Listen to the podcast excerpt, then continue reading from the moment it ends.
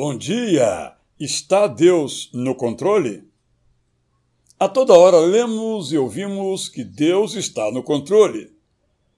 Deus está no controle não é frase que encontramos nas Escrituras Sagradas, mas sua verdade é profundamente bíblica. Deus está no controle, mas não quebrará as leis perfeitas que criou todas as vezes que lhe pedirmos. Para que as criaria e nos ensinaria se ele mesmo não as levasse a sério. Deus está no controle, mas não nos isenta de cuidar da terra, dos outros e de nós mesmos.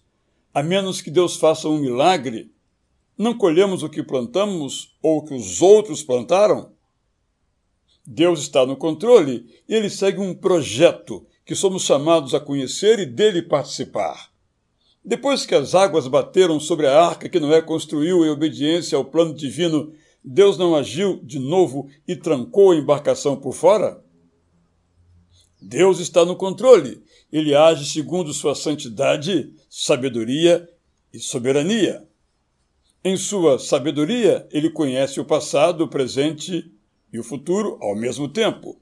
Em sua soberania, ele faz o que quer. Em sua santidade, ele faz o que é bom. Deus está no controle e nos guia onde quer que estejamos, se mantemos comunhão com Ele. Deus está no controle e nele nós podemos confiar. Eu sou Israel Belo de Azevedo e digo amém a esta frase do apóstolo Paulo. O Senhor Deus me livrará também de toda obra maligna e me levará salvo para o seu reino celestial.